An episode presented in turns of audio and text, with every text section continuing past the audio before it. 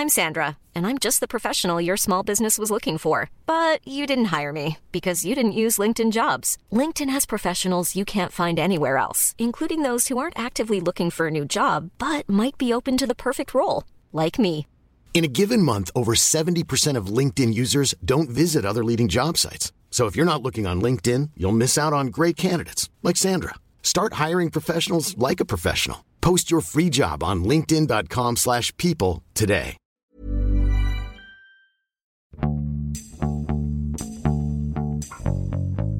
欢迎收听《艺术有毒》，我是 Sammy。那今天我们很高兴的请到两位嘉宾，一位是江杰宏教授。江杰宏教授是 base 在英国的写作者，然后也是英国伯伯明翰城市大学中国视觉艺术中心（简称 CCVA） 的负责人。然后另外一位嘉宾呢是何一宁，他也是现在呃 base 在英国，然后是策展人、写作者，也正在英国的这个伯明翰城市大学。读博士，然后他的研究方向是关于中国当代艺术的解职。那么今天非常荣幸的请到两位嘉宾，主要是要聊江杰宏教授出的一本新书，然后这本新书也是这个 Thames and Hudson 这个 The World of Art 系列，就是世界应该算是世界的艺术的系列当中的最新的一本，叫 Contemporary Chinese Art。应该是中国当代艺术的这么一本书，所以我怎么说呢？就是这本书其实在出的时候，我并没有，我我必须要特别诚实的说，我作为一个艺术从业者，这么长时间并没有很想要去，就是对这本书有什么特别多的一个一个期盼。但是呢，也正好是跟何一宁在聊到的时候，我就很好奇。这个姜老师写这本书，然后我自己就买去看。然后因为《The World of Art》在我的这个认知里面，它是一个比较倾向于普及化教育的这么一个艺术类的书。然后我当时在想说，中国当代艺术，可能我自己老觉得啊，是不是我们都已经很了解了，没有什么新鲜的、新鲜的内容。但是我读了姜老这本书，我觉得是还是非常受益的。然后有很多东西和内容，我都很想跟姜金红老师来聊一下。然后包括对于两位现在身处在英国这个这个环境下，怎么去做中国当代的艺术研究，我也是非常感兴趣的。所以欢迎两位。谢谢赛米。好，就是我不知道姜老师刚开始能不能给我们大概的这个讲一下，就是 and Hudson 的这个 The World of Art 系列，它是什么样的一个系列丛书？然后包括这个本书的侧重点是什么？呃，The World of Art 它是 Thames Hudson 他所谓。呃，一个经典的系列丛书，这个丛书的历史应该有七十年了吧？就是 Thames Hudson 是跟共和国是同龄的，一九四九年呃成立的。然后他们这个系列应该是五六十年代就有了，就上世纪的五六十年代。你刚才说的没有错，这个 World of Art 呃是一个普及型的一个书。那么在呃我给他们的当时给他们的。呃，proposal 要准备写一本书的时候，他们说这个我我的写作方式可能需要 unpack a little，因为如果是一个普及型的书，呃，它对于很多很多这个学术。话的这种用词啊、用句啊，都要重新整理。呃，我觉得这是一个挺好的操练，就是怎么样，俗话说怎么样深入浅出吧，就是怎么样可以把一些有意思的呃话题把。它当做一个故事来讲，我觉得其实这个是呃另一种挑战，跟这个 academic publication 不太一样。嗯，所以说我在做这本书的过程当中也学到了很多东西。嗯，然后因为我们知道，其实就是这个类型的就 contemporary Chinese art 这个标题下面的这个丛书其实蛮多的，包括可能乌红之前也写了一本很厚的那个 Thames and Hudson，然后包括很多国外的学者也写过呃 contemporary Chinese art，但是。您的这一本书，就是它的，首先它的定义是什么呢？跟其他人有什么区别呢？嗯，这是一个很好的问题。呃，首先我这本书我没有去纠结是应该叫做 Contemporary Chinese Art 还是 Chinese Contemporary Art，因为呃，我们知道这个离 art 更近的这个词更加具有定义的权利吧。我而是把它叫做呃 The Art。Of 呃，contemporary China，嗯，因为我一直觉得 of 这个词其实是一个语义很丰富的一个单词啊，那看似很简单，我们每一句话可能都会用到这样的一个一个介词，但是我在写这本书的时候，我就觉得可能我是在讲一个关于当代中国的一个艺术啊。是从这个角度切入的。那你刚才讲到很多有很多关于中国当代艺术的书，呃，其实并不多。你刚才讲到的 Paul Glaston，呃，乌红，再加上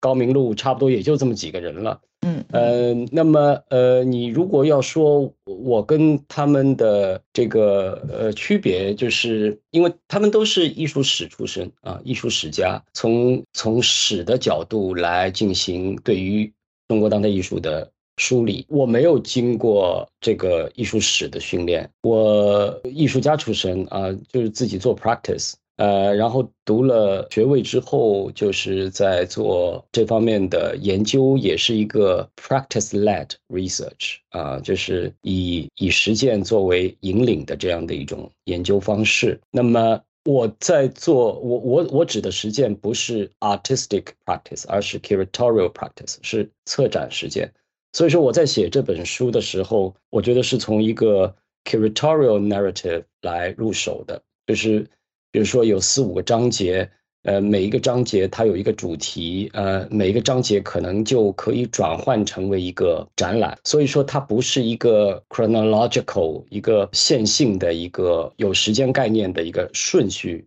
嗯，在说这个中国当代艺术。而是把它建立成为几个策展主题，或者讲把它作为一个一个多面化的一个一个一个物件来看，呃，从不同的角度来看这个中国当代艺术。那么这是跟你刚才讲到的几位同事，呃，跟他们写作方式的不同。那么另外一个不同，呃，我觉得，我觉得所有的中国当代艺术。它的发生、它的发展以及它的成功都是有原因的。这个原因是因为当代中国的一个特殊性。嗯，所以说我所选择的艺术家或者讲艺术作品都是跟当代中国有关的。比如说这个中国城市化的呃问题呀，呃，比如说这个中国现有的社会问题啊、政治问题啊等等啊。所以说这个也是我一贯的一个写作逻辑吧。嗯嗯。然后何一鸣，你刚才是要说什么？你？看完这本书有什么第一反应？相比来说，第一反应，我觉得这个旅行之中看完这本书，我其实是慢慢消化它其中的一些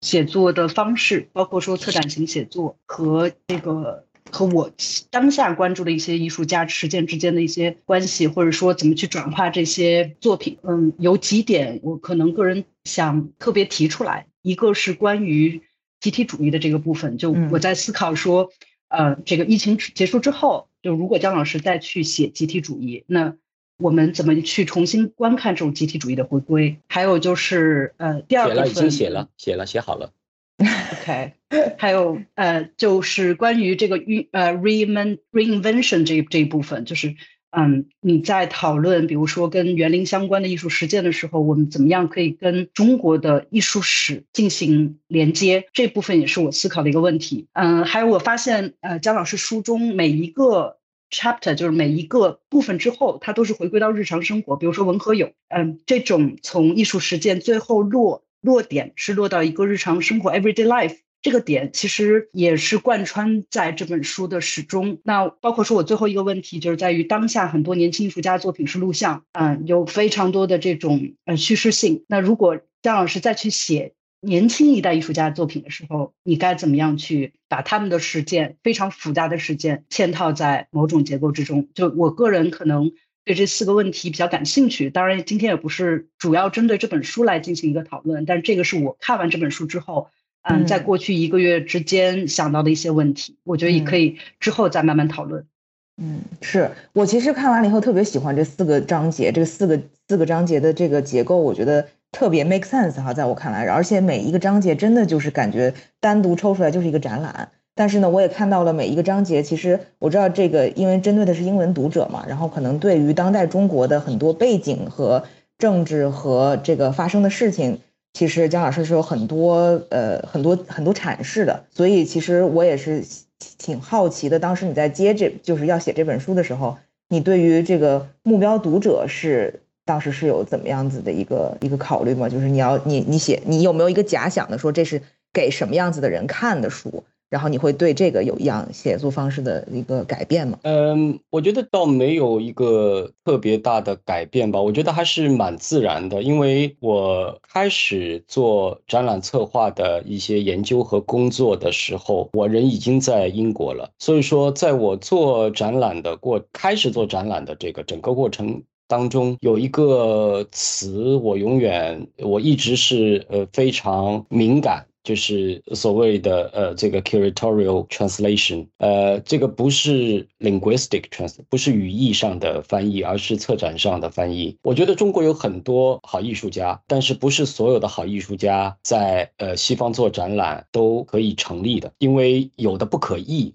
你就就或者讲我们现在没有。还暂时没有想到一个好的一个翻译的方式、翻译的方法来把它转译过来。所以说，呃，在艺术家的选择，在我策展的实践当中，艺术家的选择有一部分的考虑就是考虑他作品的一个可译性。那么，包括我在写这本书的时候，哈，我敢肯定，我 miss 掉了很多重要的艺术家和艺术作品，并不是。因为他们的作品不够好，而是我没有能力把他们翻译过来，这是我的一个能力的一个有限性，并不是艺术家的问题，是我的问题。所以说我在写这本书，在选择艺术家的过程当中，跟我做展览的一个思考是一样的。有的作品是可以拿过来的，可以传达一个有效的信息，可以让这里的观众得到一个有意义的解读。或者讲一个有意义的误读、解读和误读都好，但是有的呢，你拿过来的话，they don't care，但这这个是最大的问题啊，就是当他读一本书或者讲在读一个展览的时候，作品对他没有引起任何的影响的话，我觉得这个是一种失败。呃，当你的写的书或者做着展做的展览被别人表扬也好，被别人骂也好，我觉得都是好事。哎，所以我也挺好奇，你这个当时写作的这个这个架构是怎么来的？是先有了这四个概念，这个包括这个，我我特别喜欢集体主义哈，还有包括那个刚才和您说那个 reinvention 啊，这这这几个 parts，这两个 part 我都特别印象深刻。你是先有了这个架构在这儿，然后往里填符合这个架构的艺术家，还是说您是广撒网，先去跟艺术家聊，或者是对？比较做艺术家的 research，然后再从艺术家里归纳出了这四类呢？呃，当然，这个这个写作当然有益于我多年来跟中国艺术家的沟通和做展览的经验，这个当然是有关系啊。就是我不需要专门为了这本书去广撒网，因为从零五零六年开始到写这本书，其实也已经做了嗯。十多年的呃，这个展览也有，手里也有一些艺术家。当然，为了这本书，我是又去新的开拓了一些艺术家。主要的开拓方向，就像以您刚才点到了我的痛处，就是我对年轻艺术家的了解比较少啊，并不是我觉得这个年轻艺术家不够犀利，而恰恰是又是我的问题，因为我老是喜欢跟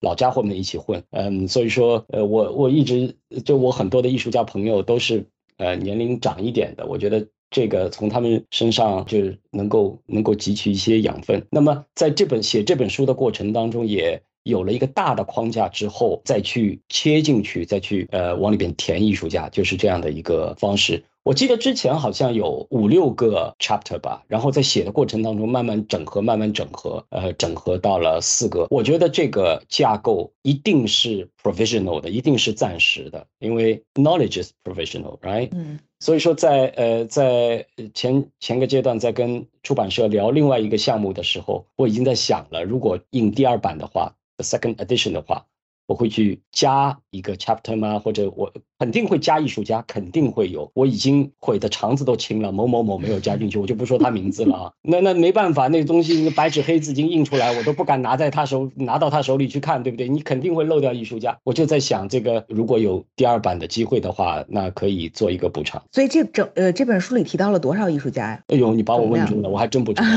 因为是我看最后的那个五六十个吧，index 对，是是人很多的。然后，所以我当时也去专门去查了，看一下您写的这个艺术家年龄层大概是什么样子。基本上是从四零后，可能到最年轻的是八五年的，是吧？是于有九零的吧？有九零的，嗯，立斌园是八五年的，好像没有看到更年轻的。我看顾唯一是，对对对对对对。那这这是这是一个缺陷，年轻人比较少。另外一个缺陷，我不知道是不是算不算我的缺陷哈，就女性艺术家比较少。我其实是蛮敏感的，比如说我在做 international exhibition 的话，我基本上可以做到女性艺术家占百分之四十，我可以做到这一点。写中国的书，我还真做不到。我不是没有这个意识，我是有意识的，我真真找不出来。我这点我们之前也聊过，可能是跟这个艺术教育系统跟年龄还是有一定的关系。比如说从八五再往后，就女性艺术家的数量就大量的增加，包括在。我们现在呃眼前可见的展览中，或者是在呃活跃在中国当代艺术中的女性艺术家的数量是急剧增增加的，所以这个我我觉得可能还是跟这个呃书中讨论的艺术家主要的这个年龄区分有有关系吧。嗯，是是的是的，对。但是但是话说回来哈，就是我们在出了这本书之后来做这个反思是可以的。但是呢，我觉得如果专门有一本书要写中国女性艺术，我一定会拒绝。我觉得不应该归类。我觉得来一个女性艺术展啊，什么就是哪一个哪一展览都是女性艺术家，把这个归类的话，我觉得特别不对啊。我觉得这个跟全国美展一样来。而且现在好像大家很多艺术家会拒绝，就是去参加一些女性为主题的这种这种展览哈。对对对对对，而且现在性别是一个特别复杂的话题，嗯，是是，对，关于这本书还有一个最后一个相关的问题，其实就是因为我觉得这本书每一个章节的那个让我 visualize 那个展览的那个形式形式感很强。所以我在想，如果说让您在英国策划一个当代中国当代的这个艺术展，是在疫情之后的，您觉得会在二零就是跟在 COVID 之前策划一个这样子的艺术展有什么样子的改变吗？当然会有。之前我根本就不会料到上海会被 lock down，我就不往这个里面细说了。就是很多是给你给我一个非常大的奖，是一个 shock。嗯，居然上海这样的一个城市摇钱树会给 lock down，那么这个也就让我们要重新反思，就是中国社会是一个多么鲜活的一个一个一个载体哈。嗯嗯，我我觉得另外一个可能可以补充的是，我刚才所说的就是每一个章节它有一个 territorial narrative，有一个呃策展叙述。但我觉得其实更大，这个对我来讲是比较自然的一个表述方式啊，也是我一贯做写作的时候用的一个方式。但其实更难的地方在写书的时候和写画册的时候，做策展的时候，我觉得最难的是你经过了 through 这样的一个。Curatorial narrative 之后，你如何成立你的 argument？我觉得这个是比较难的，就是四个方向，你有一个四个不同的 comment，大大小小都可以，但是你要有自己的一个 argument。我觉得国内我看到很多双年展哈，题目都呃各有特色。其实我也很好奇，想跟同事们有交流，就是他们的 argument 是什么？呃，我觉得在这一点上面，其实，在呃英国的教学里边，在策展的训练里边，它是。经常会提到这样的一个 argument 的问题，在跟以宁这个 supervisory meeting 上面，我们也时不时的会有这样互相的一个提醒。我觉得这一点还是应该和呃这个各位这个同事同学进行交流的。嗯嗯，而且包括刚才其实那个何英也说了，很很期待，就像集体主义这一章节，如果经过了这个 COVID 之后，会有什么样子的补充哈？嗯。我也挺好奇的，嗯，对我现在的这本书是在呃去年的九十月份写完的，呃写完之后呢就送交了出版社，现在在 peer review 在业内考评。我是因为这个英国出一本书跟中国它程序不太一样，我刚才所说的这个呃这个 Word of Art 虽然说它不是一个 peer reviewed academic publication，但是它前面有它的一种流程，就是它有无数个 committee。来考量这本书的一个可销售的呃这个能力啊。那么如果说是 academic 的 publication 的话，它会经过一个两个人以上的盲评。我现在的那一本书正在盲评的过程当中，所以说我现在不好不好说这本书是什么。但如果说呃这个年底之前能够出来的话，很愿意再跟各位做交流。那么这两本书的一个最大的区别就是，那本 academic publication 的话，它有一个更加 focus 的一个 theme，就是在讲到跟集体有关，跟这个就等于是把这个东西继续深化。呃，但是那本书的体量是这本书差不多 double 一下，大概呃这个八万字吧，八万字相当于中文十六万字，就差不多是这样的一个体量。那我还是很期待那本书，我是一直在做写作。那本这本即将出来的书是我最喜欢，到时候再与各位做交流。好呀，好呀，因为今天我也不想就是针对这本书的具体的内容说太多，因为我觉得这本书很好读，所以我其实挺推荐就是听众们就是对英文写作感兴趣的人去去看这本书，都很易读，然后就是很深入浅出的来讲，我觉得对于策展或者对于艺术家看这本书都非常受益。其实我今天还更想跟两位聊的一个话题，就是我之前在呃何一宁知道我之前跟。呃，我们聊很多是关于艺术市场的话题嘛，然后我跟就是可能中国非常大的这个 dealer 李苏乔也呃专门聊过一期中国当代艺术在海外的市场，专门针对市场聊过一期这样子的一个变化，因为他也可以说是历经了这个中国当代艺术市场的二十年的沉沉浮，然后包括他也是第一批从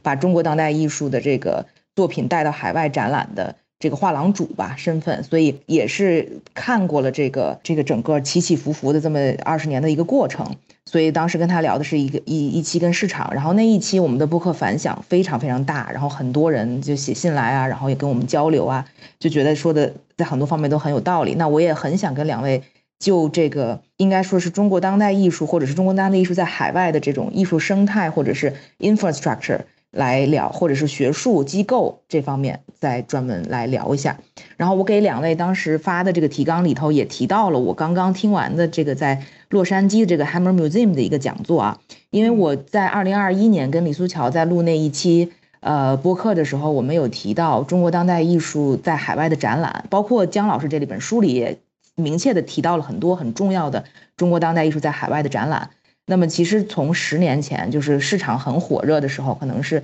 一二年、一四年的时候，有很多关于中当中国当代艺术的展览在在在西方，而且他们都是巡展的。那么其实到了现在，可能十年之后，或者是呃十十多年之后，这样的展览在西方发生的很少，也很很大一个原因也是因为大家也不关注，也不想关注，可能跟中国在这个全世界的这个呃政治地位啊，或者是这个对立也有很大的关系。那么我看到洛杉矶正好在 Freeze LA 这个期间，就是今年的二月份，在 Hammer Museum 有这么一个展览，是针对于这个中国呃当代摄影和呃影像的这么一个展览。然后那一个展览呢，他们做了一个这个讨论会，在这个讨论会里，请了就是 Hammer Museum 的呃这个策展人，还有中国的艺术家朱家，都提到了关于这个。呃，九十年代末、零零年代，当时有这种所谓的两种不同轨道的中国当代艺术展啊，就提到了说，当时在海外的中国当代艺术展是什么样子的。然后呢，这一个展览很大的回响之后会巡回。然后还有一种是在中国内部，当时也是因为有各种审查呀、禁忌啊，不能公开展览的这种原因，然后所以的那那些的展览可能跟在海外的展览的那个形态是不一样的。然后我也才知道，就是我。比如说，我个人也是一直在海外留学的人。我们在学，可能是在我们接触的中国当代艺术资料的时候，有很多呃八五新潮的这些艺术家的作品，其实是从来没在中国国内展览过的。这个是我之前就没有特别想到过的一个事情啊。所以就是好像一直都处处处在一个在那个年代一直处在一个很分裂的这个当代艺术的这个展，就是中国当代艺术的这么一个展现的状态。哎，说的有点长哈。然后，那么就是说，我想问的问题就是说，二零二三年中国当代艺术在海外的展览和本土的展览，你们觉得有什么样子的变化吗？还是像九十年代末、零零年代初那样子，是完全分裂的两种状态？还是他们更加一致了？还是他们被市场稀释了，或者被市场裹挟之后变成了一个某一种一致性呢？呃，我不知道。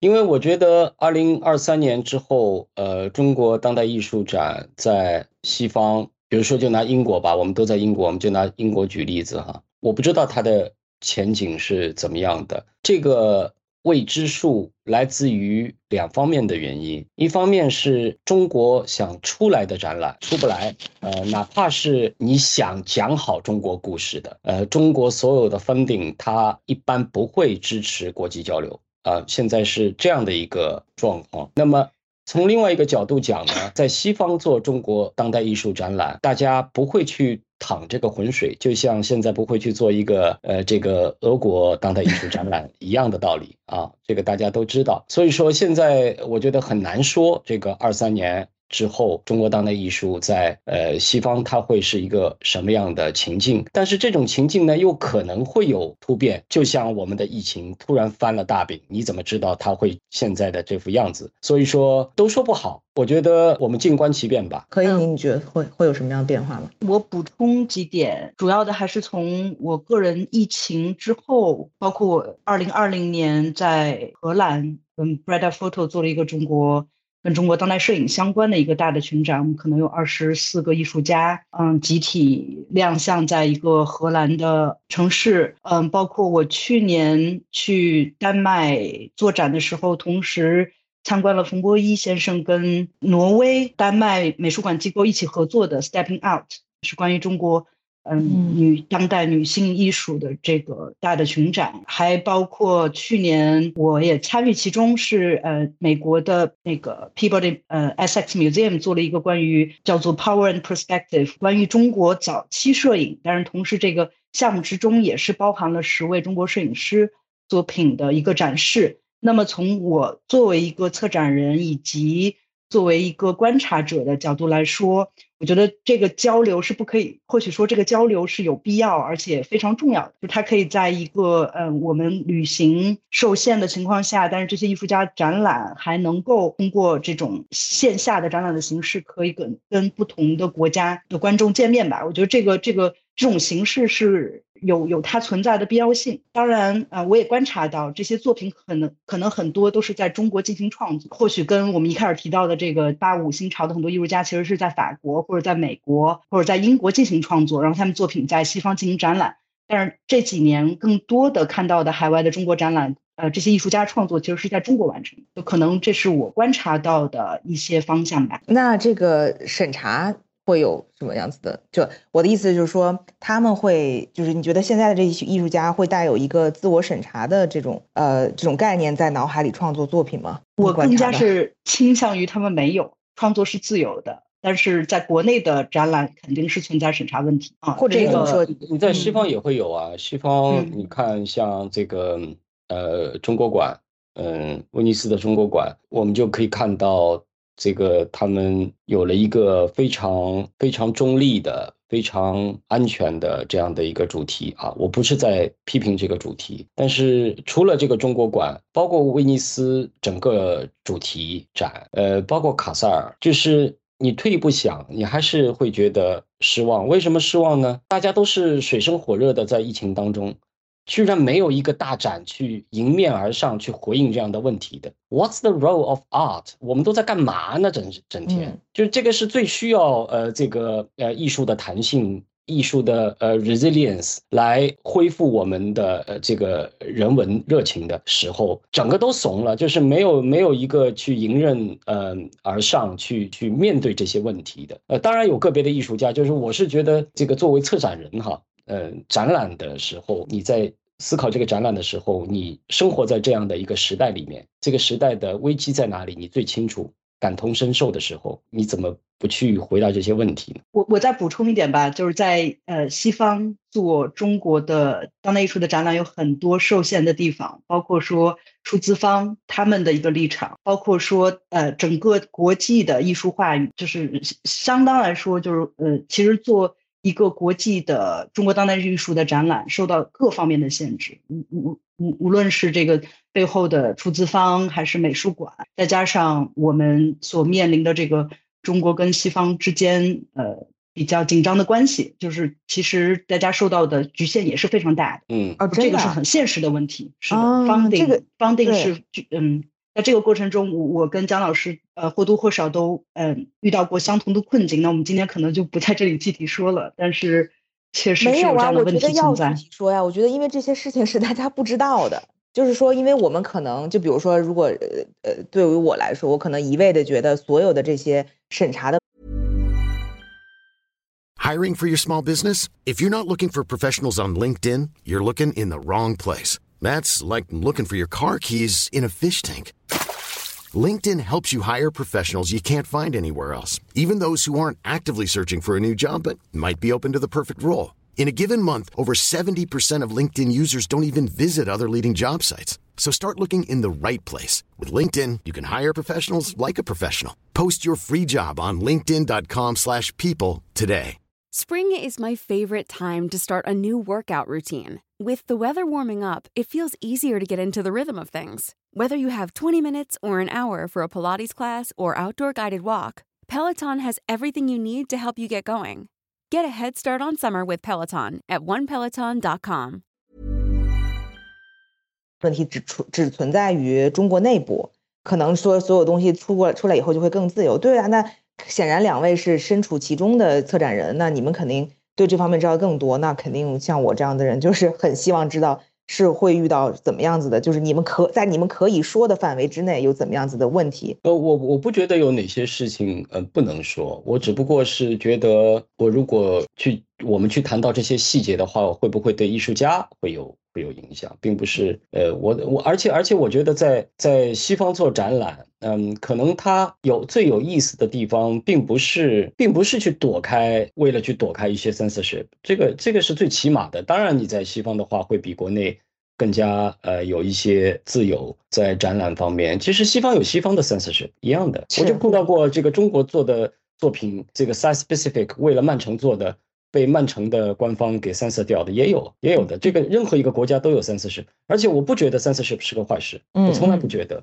我觉得 censorship 是一个呃是一个 creative institution 本身它它是一个有有有创意的一个机构。这个机构，它有的时候，那艺术家、策展人都没有想到的是，这个 censorship 的人他想到的，他会从这个角度来想，我觉得会蛮有意思。我以前还想写过一一本书，叫做呃呃 The Creativity of Censorship，后来把呃打住了，没写。嗯，我觉得这个很有意思。那姜老师，你可以具体的来举几个例子，就是英国他会比较在乎的。会被 censor 掉的的这个话题或者是主题是什么吗？嗯，这个很呃，这个呃不光是英国了，美国也会有啊，就包括包括比如说松原鹏宇的作品，那个那个那个赛狗的那个作品，嗯嗯嗯，对，呃那个跟黄永平的，呃黄永平的东西也会被禁掉。之前呃这个在曼城，我说做展览的有一个艺术家，呃做的展览是针对这个曼城球迷事件的，有一个流血事件事件的。因为这个展览作品是在曼城足球博物馆展的，就是它是应着这个呃这个场地的主题来专门专门创作的一个作品，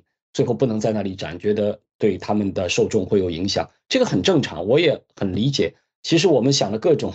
对应的方式去去去展，最后还是没有成功。当然，这个作品后来挪开了，在另外的场地也是展出了，只不过很可惜没有在足球博物馆本身做展览。这个它。它跟这个场域之间的一种互动，就就就没有办法补偿了。嗯，但我我想说的是，这种 censorship 其实到处都有。我觉得一贯的，呃，我们经常会听说这个中国的 censorship 啊，其实西方也有一样的，只不过每个人的审查标准不一样。当然，中国更加丰富一些哈。对，我可以实名，就是呃，举出举一个事例，就是叶甫娜，她跟我说过，她来英国，她因为她现在也在读博士嘛。然后他就说，在在他创作当中，他就遇到了很多关于 censorship 的问题，在这边他不能做的东西，比如说不能偷拍，对吧？不，比如说不能随便采访。然后呢，比如说你要用什么人在你的 footage 里面，你要得到很多很多的这个允许，就反正这些这方面的规定是很多，他就觉得很烦。他说，在中国我就随便拍嘛。对不对？我就我随便拍，我随便过去跟你说两句，我就就我直接就是摄影机就就架过去了，可能就也就这样过了。反正就是有很多这种东西。然后你在可能你在展出这些东西的时候，可能展方还要问你说你展出的这些好像都是街头采访，那你有没有拿到他们的这个 permission，对不对？然后你有 permission，你能不能给我看？那他拿不到，那可能这个作品就展不了，就可能会发生这样的问题。嗯嗯，就对实名举例哈，就希望反正他他也不听我不不听我播客，所以没关系，可以说他。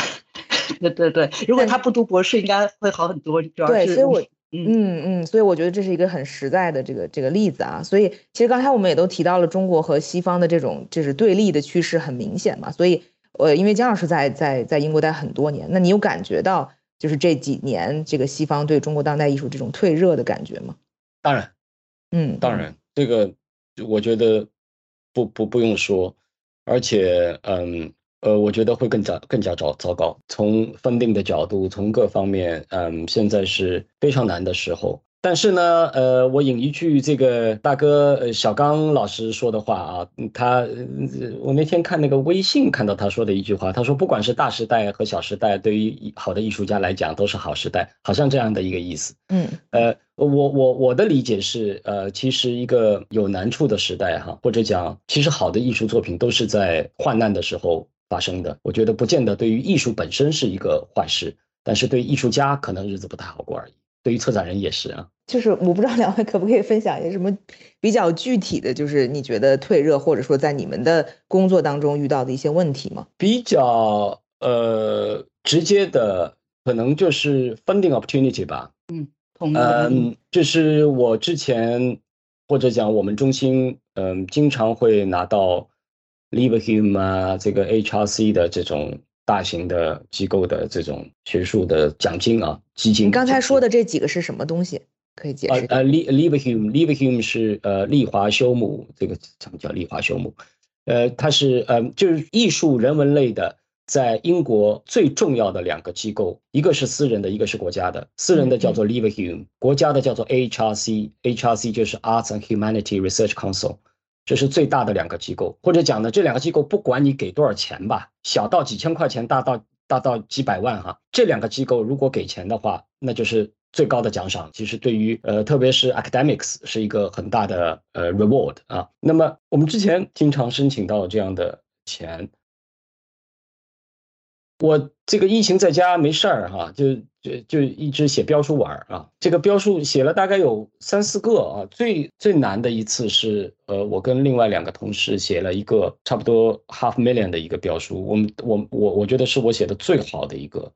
呃，被 shortlisted，呃，但是最后没有拿到，其实很可惜。呃，我到现在还是对这个标书的内容情有独钟，但我不知道，就这个标书 shortlist 的时候在疫情前，然后。疫情发生了之后，这个事情就有所变化。我我不是在怪疫情哈，也不是在这个自己没拿到了，然后说这个说那个。我我就觉得这从这个大趋势来讲，不光是这一个标书，我也听说过。呃，我有其他大学的同事写关于中国当代的东西啊，不管不光是艺术啊。呃，就是人文类拿到的可能性很小。你你想，这个都是盲评的，你也不知道这个这个 reviewer 他对你是怎么看的。一看你做中国的，一看你是做 Russia 的，我就我就先把那旁边先放一放。呃，我觉得这有这种可能哈。我我不是说这个绝对，我这都都是在瞎猜。但是当你不断的去努力，不断的撞墙的时候，你觉得哎，怎么会？呃，最近两三年都是这样啊？这个是。我非常直接的一个感受啊，当然也有可能我标书写的还不够好，但是这是一个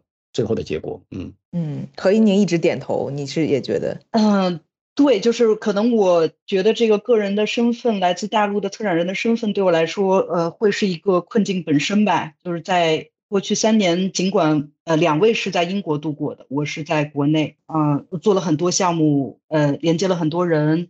但是呃也会有这样的经历，就是在我去 shortlist 作为一个三年展的策展人，嗯，出现在一个呃五个美术馆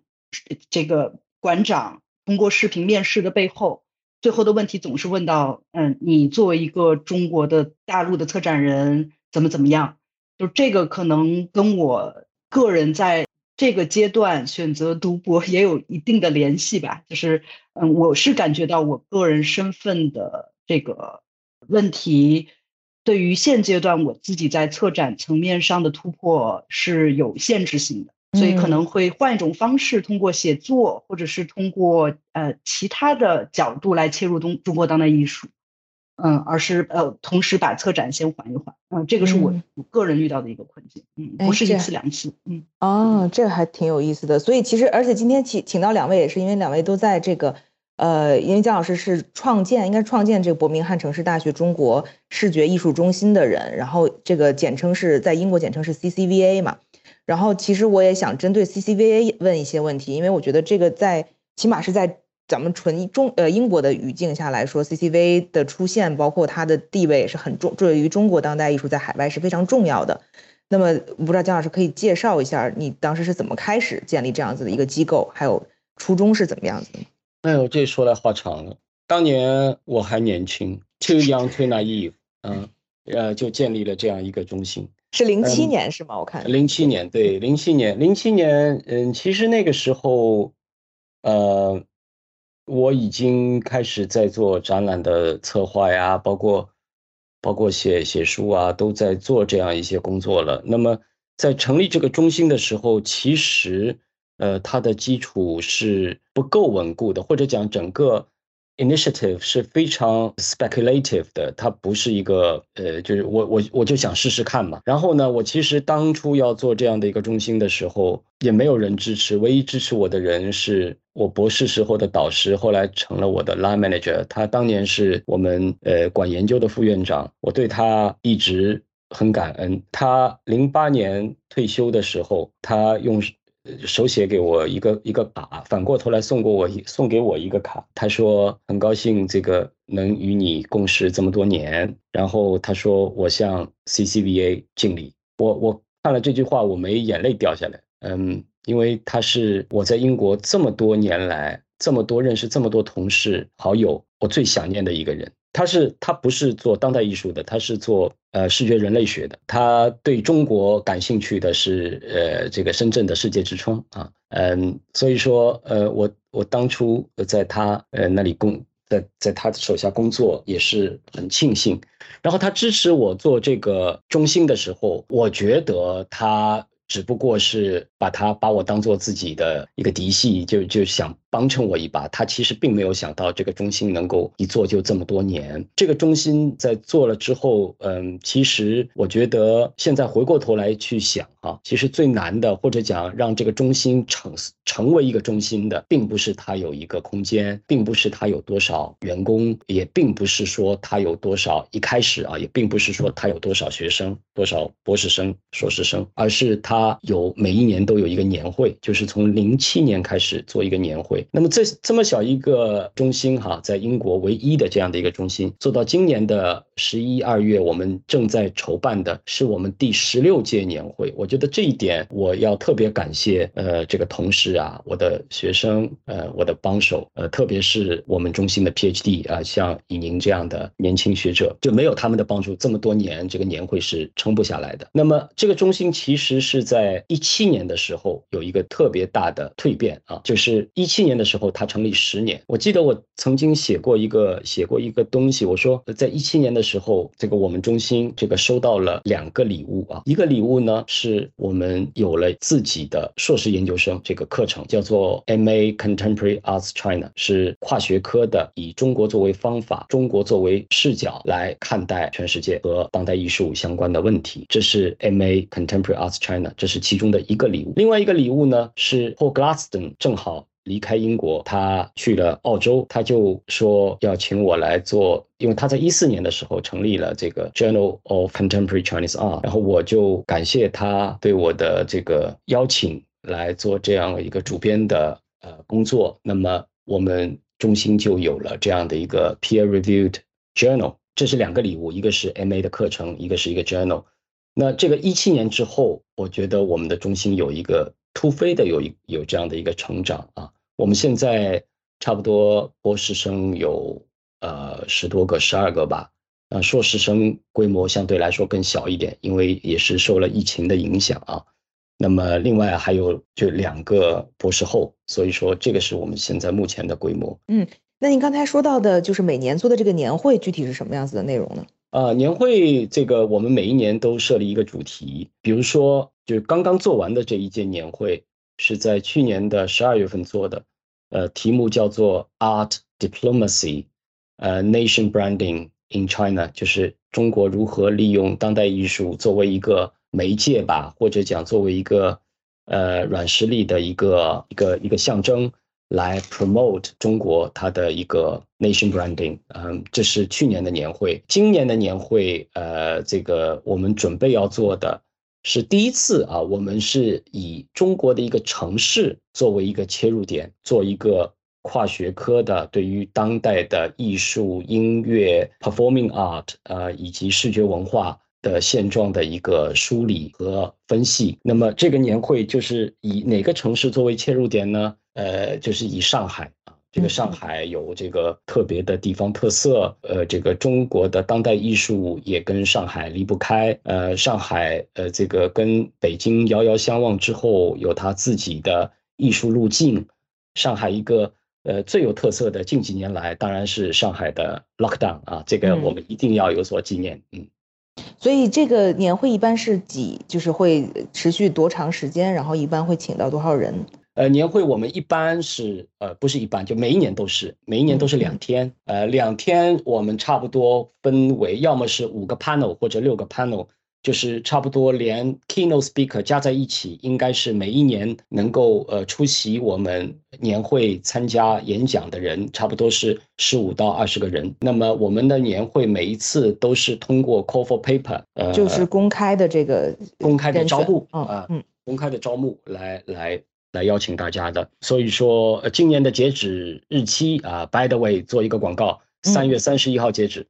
哦，还好还好，还有还还有一些时间。那呃，就是观众呢，听众是，就是是谁谁都可以去的吗？还是说是什么样子一个闭门闭门会议吗？对，谁都可以来，而且是免费的，嗯，并不是闭门的，嗯，所以说，呃，我觉得很多在这里读书的学生啊，包括研究中对中国当代艺术、当代文化感兴趣的学者，都可以来参加。那我觉得除了这个年会之外啊，我觉得在以宁加入了我们的团队之后，他又生出来一个幺蛾子，就做出了一个新的项目。这个新的项目呢是 complementary to the annual conference，就 annual conference 是其实我们针对的是 emerging 或者是呃 well established。Scholars 就是基本上是专业的，你已经是在大学里边有有职位的，或者讲你已经是成熟的艺术家、策展人来参加。以您设计的另外一个项目呢，我们把它叫做 PhD Forum。这个 PhD Forum 呢，跟它所谓的互补呢，一方面它是只是针对 PhD 学生来在读的，以及是在过去的十二个月里边。毕业的学生都可以来参加，这是跟刚才讲到业内的专业人士的一个互补，这是一方面的互补。另外一方面的互补呢，所有的年会它都是 themed，都是有主题的，而 PhD Forum 它是没有主题的。每一年就是我们邀请，就等于是建立起了一个平台，让在读的或刚刚毕业的博士、呃学生、研究生来做分享。那么这是第二个互补的形式，第三个互补的形式呢，就是参加这个年会是不要钱的，而参加 PhD Forum 是要钱的。为什么要钱呢？为什么要钱？我们收很少的钱，其实大家都凑份子嘛。就是在英国的所有跟中国当代艺术设计、文化媒介有关的 PhD 来每一年做一个 party，我们来 celebrate 我们的 Doctoral。Study 这个我们收费标准很低啊，就是我觉得只不过是 cover 最起码的这个费用。那么其实截止日期也是在三月三十一号，是吧？嗯，你们会在什么样子的这个呃媒体或者是平台上去发布这些消息呢？在你这儿啊？除了 除了除了我们这儿呢？呃，我们我们在哪儿？我们我们有一个 mailing list，嗯，呃，然后我们又通过什么？social media 我就不太懂了，我就有点，我除了微信都不太懂。嗯嗯，呃，假装什么媒体都有，这什么 app 都有，但不太会用。所以这个每年的这个年会最后会集中成一个什么样子的 paper 或者什么样一个发表，在在在 publish 出来吗？呃，每年的年会，呃，我们的每年年会是在秋季啊，就是特别是十一月十一月。或者十二月来做的，那么这个做了这个年会之后，我们会遴选其中的一些重要的、有价值的文章，让它 develop 成为一个 full journal paper。然后这一年的年会通过十二个月的编辑的时间，变成我们 journal 的 special issue to be published in the next autumn。嗯，所以正好我们提到了这个 journal 哈，因为我我我看到在 CCA 的这个介绍片中。有提到这个 Journal for Con 呃 Chinese Contemporary，然后刚才姜老师也提到了这个这个 Journal，说是反正宣传片里说是唯一的一个学术期刊嘛，所以我比较好奇的是说这个唯一指的是英文世界吗？因为确实比我可能想象的说它是唯一的感觉确实有点少啊。就是说如果是在英文世界它是唯一的话，那么是否这样说也就也是可以说是中国当代艺术在西方的研究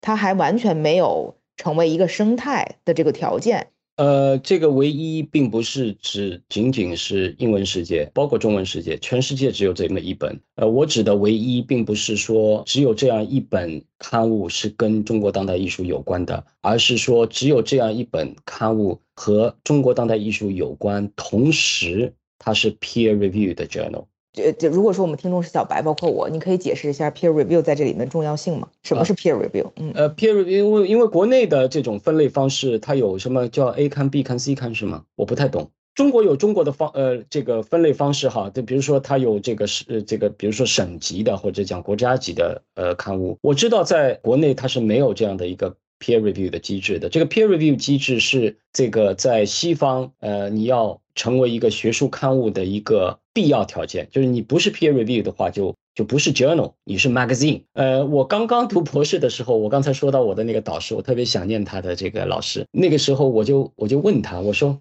What's the difference between magazine and journal？他在忙他手里的事，他想都没想就回答我，他说 Magazine is for pleasure，journal is for headache。蛮形蛮蛮形象的，嗯，对蛮形象的，因为就是说。Magazine 它是不需要 peer review 的，比如说我是主编，何以宁呃来投稿了，何以宁写的好与不好，这是一回事，另外一回事我可能会想到我跟他关系怎么样，对不对？关系好的话，那我就因为我说了算。但是我现在是这个 journal 的主编，我特别喜欢何以宁的这篇文章，我说了不算。我为什么说了不算呢？我收了他这篇文章之后，我必须要找两个呃业内的专家来做盲评，所谓的盲评是双盲。就是他们并不知道这篇文章是何以宁写的，何以宁也不知道这个文章是张三和李四这两个专家来评的。所以说他们评完之后会写一个 report，这个 report 一开始它分为四个档次，第一个档次是直接过，第二个档次是小改，第三个档次是大改，第四个档次是 rejection。比如说张三给了他小改，李四也给了他小改，他的结果就是小改，对不对？嗯，那么有意思的是，如果说张三给他小改，李四说 rejection，那怎么办呢？那就是我主编来做判断，怎么办？比如说我可能叫叫一个王二麻子作为第三个 reviewer 再来看一遍，那么不断的在这个里边协调之后，我们出一份结合的 report，相结合的一个报告，送交给这个何以宁同学。我说小何同学，这个是我们。总结出来的要改的东西，他没有选择，就是他必须按照这个东西改才能出版，不然的话，你可以 withdraw，你可以不出版。你说我不玩了，我不同意，这个也可以。或者讲呢，你可以 defense，你可以写一个回复的一个报告，你觉得你这几点说的不够对，这种拉锯的这种呃讨论，我们把它叫做 peer review process，业内考评的这个 process，在国内出版它是没有，就是我我说的是艺术类哈，呃是没有这样的一个 process。好呀，然后包括我还想继续再问一个问题，刚才你也提到了，包括在 CCBA 的介绍片中也提到了这个跨学科的这个这个概念，跨学科的方法来研究。那么我不知道这个我也很好奇，就是在过去的这么多年当中，你说到零七年开始建立这个 CCBA 中心，呃，到现在你有没有一些看起来特别精彩或者有推动和改变这个中国当代艺术领域的一些例子，可以可以讲一讲？嗯，比如说，我就拿我们现在目前的一个 postdoc，一个博士后的课题哈，他是刚刚拿到这个 Leverhulme 的奖金，嗯，他的名字叫 Federica Mira，他是一个意大利的年轻学者，他的博士呃也是拿到全奖的，他的博士是跟呃是研究中国当代艺术或者讲和中国的。Urbanization 有关的中国当代艺术的创作，呃，那么他的博士后的课题呢，他就继续往跨学科的方向迈前了一步。他是讲到这种城市作为一个艺术形式。所谓城市作为一个艺术形式的时候，他不光提到了跟城市化进程、城市的 urban transformation 有关的当代艺术作品，同时。他讲到了一些很有艺术形态的一种城市日常，比如说广场舞，嗯，比如说呃一些餐馆，文和友，长沙的文和友，广广广州的文和友，比如说这个呃老人早上起来会在地上写的那个地书，就是他的这种日常，所谓的这个大众艺术，真正的大众艺术啊，mass art 和 everyday aesthetics，就是日常审美有关的。跟中国城市有关的，那这个就是一个比较比较典型的一个跨跨学科吧。所以说，它已经不再不仅仅在限于当代艺术的当代艺术，而是呃跟城市有关的一个一个拓展型的一个眼界。呃，补充什么？对，就是呃，这个也是最近才跟姜老师聊到，呃，因为我们的呃 CCVA 是 base 在伯明翰艺术学院这栋老楼，但事实上我们是跨，本来就是跨专业，对吧？我们是呃 Faculty of Art Design and Architecture，所以我们的 PhD 学生除了在这个 School of Art 有导师，他们可以选其他，比如说 Design 或者 Architecture，或者是选 Media。有可以可以有很个很多的选择，就是他们可以一边在 School of Art 做中国当代艺术的研究，同时他们的第二导师或者甚至是第一导师就本身是做跟 Media、跟 Design、跟 Architecture 相关的，嗯，所以我觉得这个也是本身这个 CCVA 它所在的一个对对这个 research，它就已经是跨学科，嗯，啊，你这个提醒的很好，那我就呃拿最近的，就昨天上的课。昨天呢，我给 Rachel 上了课。呃，Rachel 是第一次，我们是第一次跟呃他的二导一起上课，不然不然的话，我们是分头上课的。他的二导不是美院的，呃，我我是在美院工作，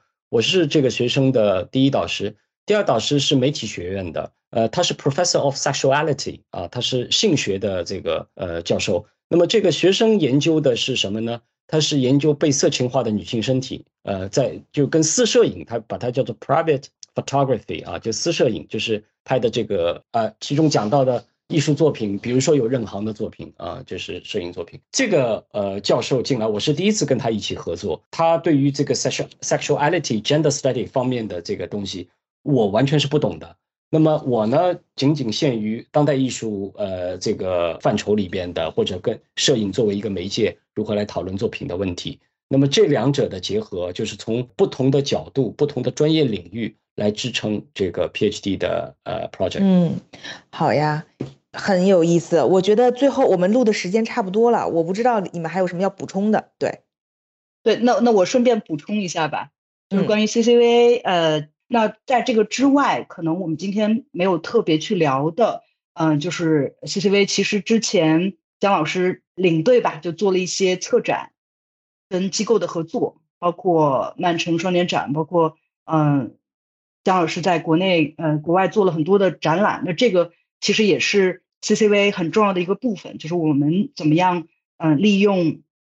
这个平台，能够通过研究型的展览，啊，连接更多的观众。那除此之外，我们会有一个 Plus 的这种概念，就是我们希望可以，嗯，通过一些自由的连接，能够把在英国的当代艺术的工作者，比如说，嗯，我我们之前邀请了张涵露。来做一个呃访问的一个 lecture 啊，包括我们今天跟呃呃刘源在这儿去通过这个艺术有毒的平台跟大家分享呃 CCVA 的经历，或者是呃分享这个我们个人的一个研究和呃实践，呃都是这个自由连接的这个部分吧，也是希望之后能够在英国以及在全世界各地各做各各种各样的连接，这个也是我我我觉得是 CCVA 未来。能够开放的一个一个方向，你刚才有各各种的连接，嗯，你刚才提到这个硕士啊、博士啊，另外一个呃，你也提到了一嘴，我觉得很有意思，就是我们最近收到一些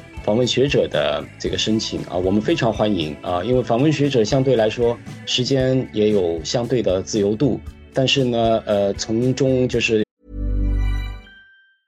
Want to get a chiseled look in the jawline? Sculpt and shape your jawline with added volume from Juvederm Volux XC. Juvederm Volux XC is an injectable gel specifically designed to be robust enough to improve moderate to severe loss of jawline definition. And it is the first and only hyaluronic acid filler approved for the jawline. Add volume to your jawline for a chiseled look with Juvederm Volux XC. For important safety information and to find a licensed specialist, visit juvederm.com that's J U V E D E R M.com. not for people with severe allergic reactions, allergies to lidocaine, or the proteins used in Juvederm. Common side effects include injection site redness, swelling, pain, tenderness, firmness, lumps, bumps, bruising, discoloration, or itching. There's a risk of unintentional injection into a blood vessel, which can cause vision abnormalities, blindness, stroke, temporary scabs, or scarring. Talk to a licensed specialist to find out if it's right for you. Visit juvederm.com. That's J U V E D E R M.com.